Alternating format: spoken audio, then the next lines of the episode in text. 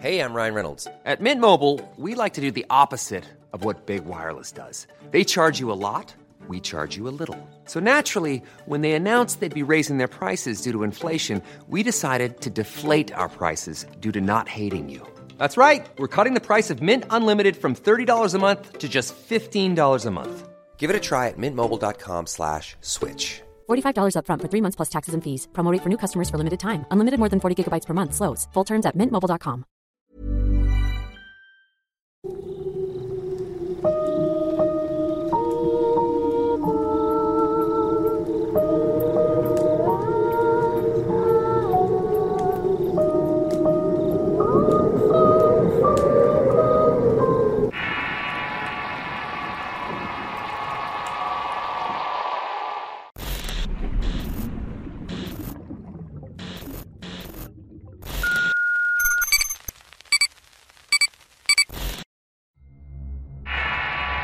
Historias en Chihuahua. Experiencias basadas en las vivencias de Alan Saucedo. Escritos y adaptados por Tenebris para relatos de horror. ¿Qué tal? Soy del estado de Chihuahua y me gustaría compartir con ustedes algunas anécdotas que me han sucedido. Mi familia y yo vivíamos en una colonia llamada Tierra y Libertad, en una casa que nos habían prestado unos tíos. Antes de irme a la primaria recuerdo que siempre salía a lavarme la cara al patio de atrás, el cual estaba a un lado de dos cuartos grandes de ladrillo. Casi no entraba luz a esos cuartos. Y algo que recuerdo muy claramente es que en ese mismo cuarto había una caja de cartón.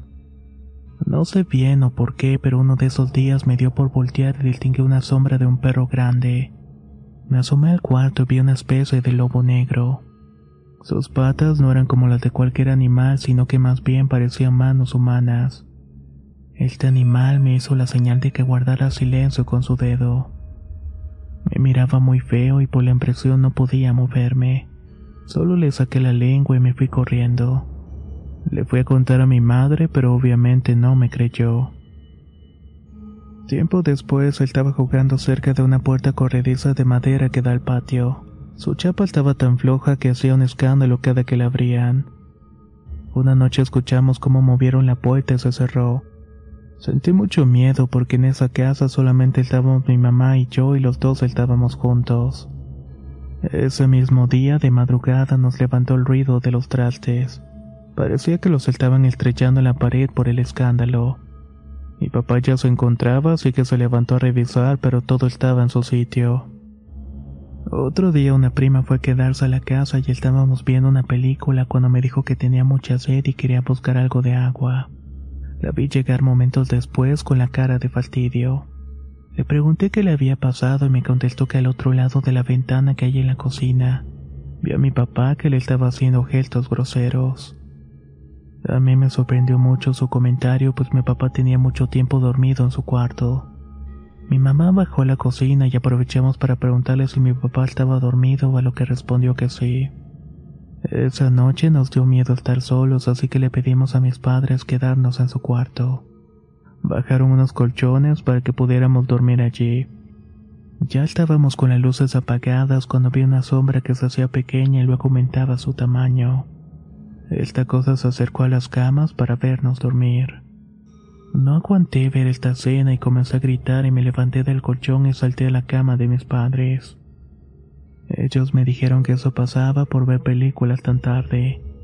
De cualquier forma decidieron cambiar los colchones de posición. Ahora habían quedado pegados a la pared y solamente pude cerrar los ojos. Me encontraba durmiendo cuando sentí que me jalonearon el brazo. Pensé que era mi prima, así que me giré, pero no había nadie al lado mío. Volví a gritarle a mis papás y al final decidieron dejarme dormir con ellos. En fin, vivimos varios años en esa casa hasta que mi papá pudo sacar una propia. En la casa de mi abuela paterna llegaba un señor que repartía el periódico. Lo conocíamos como Luche, que en paz descanse. Nos dejaba el periódico hasta la puerta y si nadie salía a recibirlo lo metía por debajo. Una vez llegó a dejar el periódico como siempre y al ver que no había nadie fue hasta la puerta para dejarlo. Lo raro es que cuando estaba agachando se vio a alguien que se asomaba por la ventana. Dijo que se trataba de una mujer vestida de blanco. La señora le gritó que le iba a abrir y que se esperara. Aluche estuvo esperando 15 minutos y nadie le abrió. Tiempo después le contó mi abuela y ella dijo que ese día no había nadie. Además que nuestros familiares no había nadie con esa descripción. Esta otra historia me la contó mi abuela que Dios tenga en su gloria.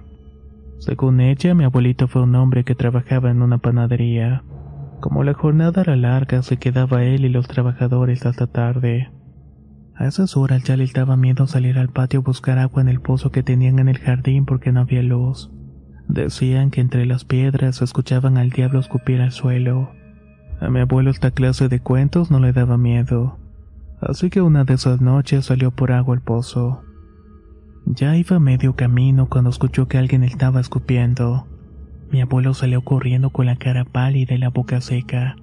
Desde entonces se turnaban para que pudieran terminar los deberes antes de que se ocultara el sol. Cuando mis abuelos sufrieron la pérdida de su primera hija, mi abuelo fue a una cantina de aquí en Chihuahua para intentar menguar el dolor. Era una de esas cantinas viejas con piso de terracería. Ya estando tomando, se sentó un hombre a su lado. Se pusieron a hablar del diablo envalentonados por el alcohol. Mi abuelito le decía al otro que él no creía en el diablo y sería fácil retarlo para que se le apareciera. El otro señor le aconsejó que cuidara sus palabras porque se le podía cumplir el deseo. En un momento se quedaron callados y pudieron escuchar que alguien escupía en un vaso al lado de ellos. Los dos voltearon y no había nadie en todo el lugar excepto de ellos dos. Estas fueron algunas de las historias que han pasado alrededor de mi familia. Espero que hayan sido de su agrado. Y muchos saludos del de Chihuahua. Mal aire. Historia basada en una experiencia anónima. Escrito y adaptado por Tenebris para relatos de horror. La historia que me gustaría compartir con ustedes ocurrió en Mérida, Yucatán en un ya lejano 1997. Estaba tomando un curso en el cual son clases que se toman para estar preparándose para los exámenes de admisión para la facultad. Y un grupo de amigos que estaban en ese mismo curso y yo decidimos celebrar nuestra última clase juntos con una fiesta improvisada.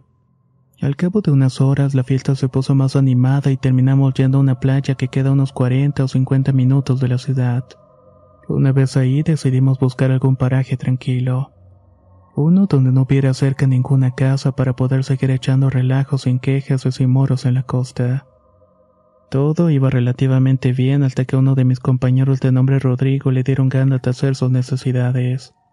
Para eso se alejó del resto del grupo y así tener algo de privacidad, ya que como se puede imaginar en medio de la maleza no había ningún baño acondicionado. Cuando notamos que ya se estaba tardando más de lo normal decidimos ir a buscarlo. Pensé que se había perdido porque no había ninguna luz que alumbrara su camino. Lo único con lo que contábamos para iluminar era una fogata que hicimos en la playa y la tenue luz de la luna. En aquellos años los celulares no eran tan comunes, así que ninguno de nosotros contaba con uno. Al buscar a Rodrigo lo encontramos en medio de la maleza espinosa. Ya tenía varias cortadas y estaba rasguñado en varias partes del cuerpo. Como pudimos, lo sacamos de entre el ramaje y mi amigo estaba aproximadamente unos 20 metros de donde hicimos la fogata. Lo acercamos a la luz para intentar limpiarlo y despertarlo, ya que al parecer estaba letargado por el alcohol. Lo estuvimos sacudiendo e incluso le dimos varias cachetadas para hacerlo reaccionar, pero nada parecía hacer efecto. Así estuvimos un rato hasta que uno de mis compañeros notó que llevaba en el cuello una medalla de oro con la forma de la estrella de David. Imaginamos que tenía que ver con su religión y que no nos lo había dicho. Uno de los chicos la tocó y en ese momento Rodrigo tuvo una reacción. Su cuerpo empezó a retorcerse y de su boca salían maldiciones terribles. Incluso empezó a escupir espuma por su agresividad. Sin embargo, el momento de que la medalla tocaba su pecho volvía al estado somnoliento en el cual lo encontramos. El mismo compañero volvió a tocar la medalla y su reacción fue la misma. Le preguntamos qué estaba pasando, qué había visto entre la maleza y Rodrigo comenzó a gritar el nombre de Belcebú a todo pulmón.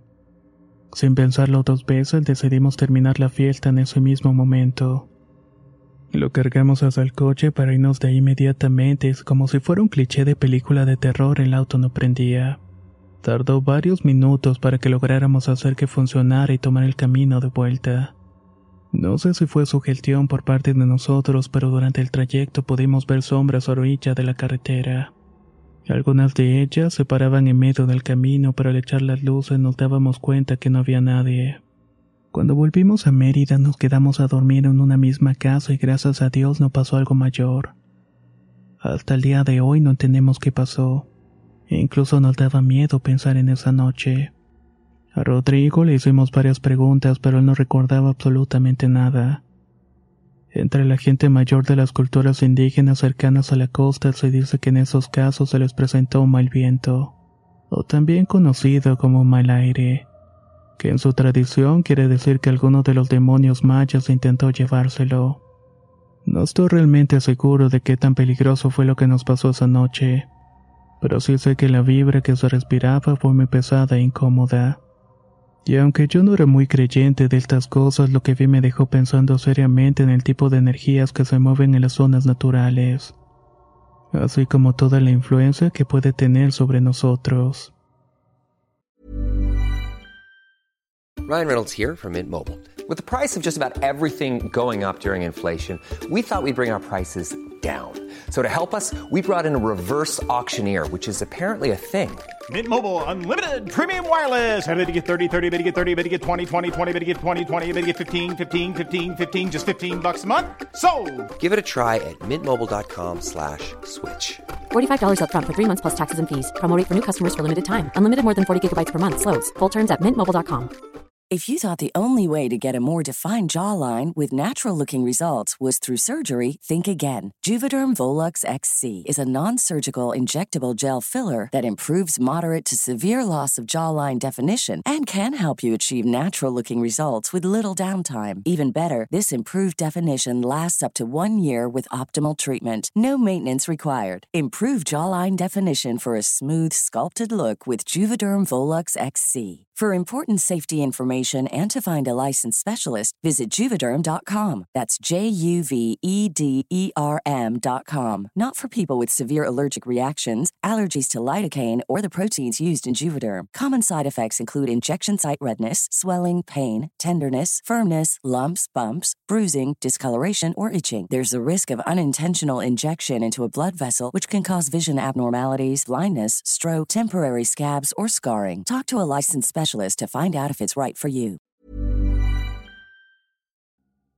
La primavera está aquí, así que es el mejor momento para sacar lo viejo de la rutina y vivir nuevas experiencias, entre ellas nuestros estrenos de terror, y hasta una nueva manera de obtener dinero con tus compras gracias a iBota. iBota es una app que puedes descargar totalmente gratis y que te da la mayor cantidad de dinero en efectivo en cientos de artículos y marcas. No solo las botanas que disfrutas mientras nos escuchas. Olvídate de otras apps que son igual que brujos charlatanes y solamente te dan puntos fantasmas. Con iBota simplemente agrega tus ofertas a la aplicación y obtén dinero real que podrás transferir a tu cuenta bancaria, PayPal o tarjeta de regalo. No lo dudes y únete a una comunidad con 50 millones de usuarios que ya disponen de los beneficios de más de 2.700 marcas y tiendas como Lowe's, Macy's, Sephora y Best Buy. Y para que termines de convencerte, en este momento iBota está ofreciendo a nuestro público 5 dólares solo por probar iBota usando el código ROR cuando te registras. Solo tienes que ir al App Store o Google Play Store y descargar la aplicación iBota gratis para comenzar a ganar dinero en efectivo y usar el código ROR. Esto es iBota en Google Play o App Store y usa el código ROR. Aprovecha los nuevos comienzos y corre a descargar la aplicación para ganar más cashback.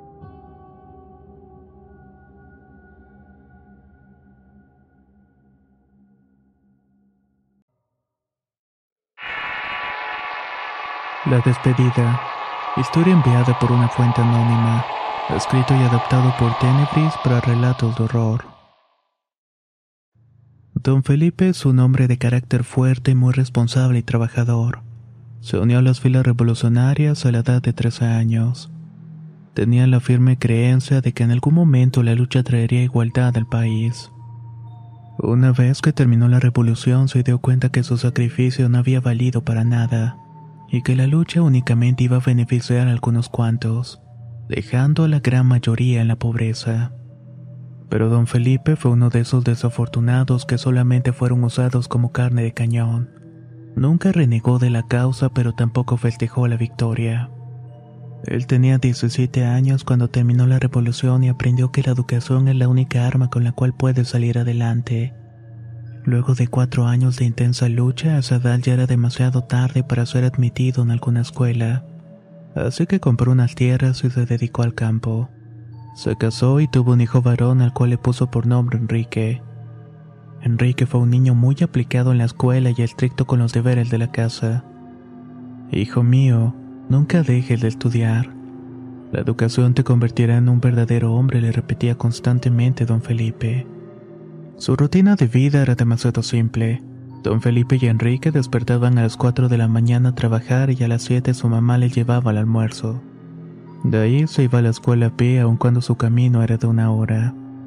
Estuvo así por algún tiempo hasta que su padre le pudo comprar una bicicleta. Ya de grande tuvo que emigrar a la ciudad para poder estudiar medicina. Sus papás lo acompañaban a la estación del tren llenos de orgullo y vieron partir a su hijo. Cada mes le llegaban cartas de Enrique y cada mes el muchacho recibía su respuesta. Se quedaron solos don Felipe y su esposa en aquel lejano rancho sin luz eléctrica.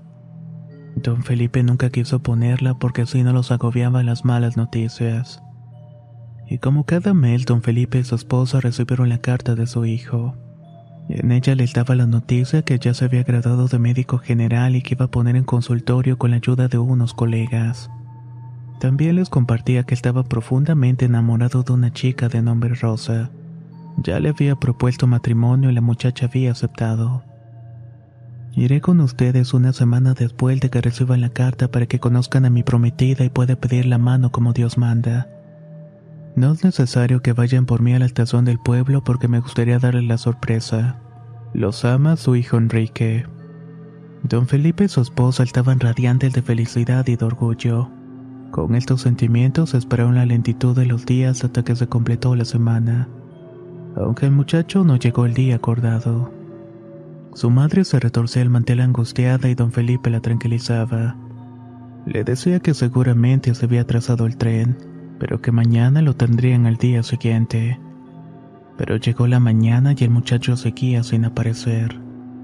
La preocupación de la madre intentaba convencer a don Felipe de ir al pueblo a preguntar por el tren que debía haber llegado. Ya es de noche, mujer. Intenta calmarte y ya mañana te prometo que voy temprano a preguntar. Mientras tanto hay que cenar y ya no te angusties. Justamente estaban cenando cuando escucharon que tocaban la puerta. Muy extrañados por la hora preguntaron quién era y luego de unos segundos en silencio una voz contestó. Soy yo, papá. Soy Enrique. A tropezones fueron a abrir la puerta y en efecto ya estaba su hijo. Los tres abrazaron muy felices y no le importó que el muchacho viniera empapado y tampoco que trajera equipaje. Don Felipe le prestó ropa y se sentó a cenar. Estuvieron hablando por muchas horas de lo que habían hecho en ese tiempo y lo mucho que se extrañaron. Le preguntaron por la muchacha y si lo que sentía por ella era sincero. Claro que sí, papá. Es una gran mujer. Y lo mejor de todo es que en poco tiempo se convertirán en abuelos. El hijo les dio la mejor noticia que pudieron haber recibido. Ya estaba entrada la madrugada cuando Enrique se levantó de la mesa y les dio las buenas noches. Los abrazó y les dio un beso y se fue a su cuarto a descansar. Con las primeras horas de la mañana unos fuertes golpes en la puerta despertaron a don Felipe y a su esposa. Cuando abrió estaban dos señoras de traje y un gendarme del pueblo que era conocido suyo. Buenos días, Felipe. Buenas. Dígame, ¿qué es lo que los trae por aquí tan temprano? Felipe, estos hombres trabajan en el ferrocarril y vinieron a hablar contigo por el retraso. Supimos que entre los pasajeros estaba un pariente tuyo. Sí, así es. Mi hijo venía en el tren, pero eso ya no nos preocupa. Los hombres de traje le comentaron que desgraciadamente el tren se había descarrilado. Hubo una falla en uno de los puentes el tren cayó al río. Desafortunadamente ninguno de los pasajeros que viajaba sobrevivió. El cuerpo de Enrique estaba en el pueblo y necesitaba que fueran a identificarlo. La esposa de Felipe no daba crédito a lo que estaba escuchando. Estaba 100% segura que su hijo estaba durmiendo en el cuarto y que esas palabras eran imposibles. Don Felipe por su parte se quedó en silencio. Los hombres dieron las gracias y se retiraron entonces los dos padres angustiados fueron al cuarto de Enrique encontrándolo vacío. No necesitaron nada más para darse cuenta de lo que había sucedido. Los dos se abrazaron y se dirigieron al pueblo. Y tal como le habían dicho estaba el cuerpo de su único hijo. A pesar de la tristeza que agobió sus vidas, dieron gracias a Dios por haberle dado a Enrique la oportunidad de ir a despedirse y demostrar una vez más ese cariño que los había unido siempre como familia.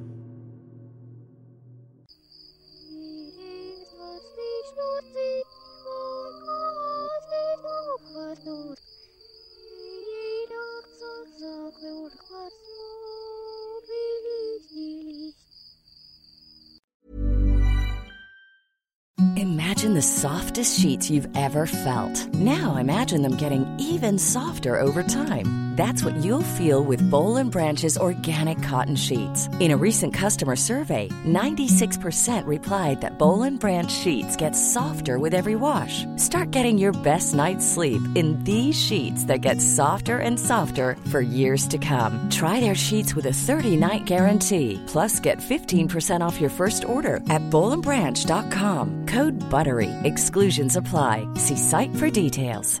Hey, it's Paige DeSorbo from Giggly Squad. High quality fashion without the price tag. Say hello to Quince. I'm snagging high-end essentials like cozy cashmere sweaters, sleek leather jackets, fine jewelry, and so much more. With Quince being 50 to 80% less than similar brands. And they partner with factories that prioritize safe, ethical, and responsible manufacturing. I love that. Luxury quality within reach. Go to quince.com slash style to get free shipping and 365 day returns on your next order. Quince.com slash style.